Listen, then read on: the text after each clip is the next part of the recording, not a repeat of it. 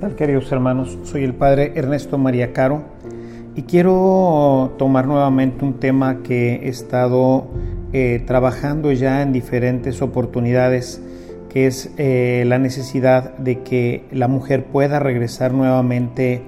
a su función en la casa, esa, ese trabajo, esa mm, eh, particular vocación que el Señor le ha dado al hacerla madre de una familia y esposa de un varón. Eh, la Sagrada Escritura en diferentes partes y de diferentes formas nos va marcando cómo la mujer pues es prácticamente el eje sobre la que gravita toda la familia. Cuando la mujer no está en la casa se genera un vacío muy grande porque ella es la encargada de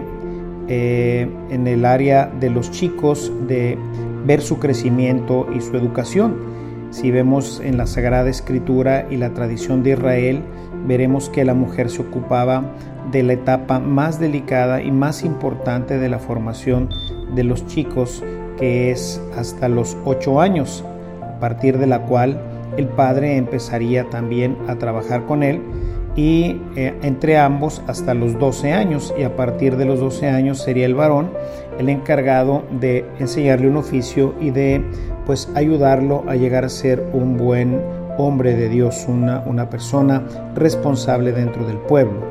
Pero la mujer es la que esencialmente ha sido dotada por Dios con todos los dones y todos los carismas para poder educar a los hijos y poder darle orden y control a todo lo que es la casa. Es por eso que es importante que nos demos cuenta de que es precisamente la ausencia de la mujer en la casa lo que ha generado una sociedad en donde hay demasiada violencia, droga, adicción y como acabamos de ser últimamente testigos de grandes tragedias porque prácticamente estos niños que hoy viven en nuestra sociedad son huérfanos. Huérfanos porque los padres no están con ellos. Y esto da como resultado que efectivamente pues los chicos este, vivan realmente como huérfanos porque son pues educados solamente por las tablets, los celulares, el internet y otros medios lo que crea en ellos pues una distorsión en muchísimos de los elementos fundamentales de la moral, ya no digamos de la moral cristiana, sino de la más básica moral, y por eso viven en un total relativismo y se dejan llevar, como en este eh, triste caso que hemos vivido recientemente en Torreón, pues por imágenes, por ideas, por pensamientos que pues terminan en estas tragedias. Ciertamente pues uno desde el punto de vista espiritual y religioso no puede negar que detrás de todo esto hay una terrible influencia del maligno que ha venido fraguando todo este proyecto desde hace varios siglos y que ahora en nuestra sociedad va tomando una relevancia sumamente pues grande. Sé que es un tema muy difícil, que es un tema complicado, complejo, porque no tiene una solución al menos inmediata y de hecho eh, pues eh, la solución tendrá que ser siempre a largo plazo.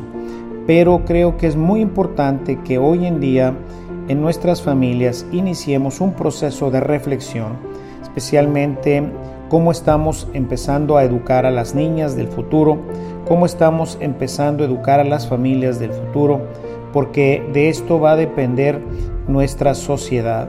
Si queremos una sociedad pacífica, no se va a lograr a través de políticas ni se va a lograr a través de ejércitos. Esto se forma y se desarrolla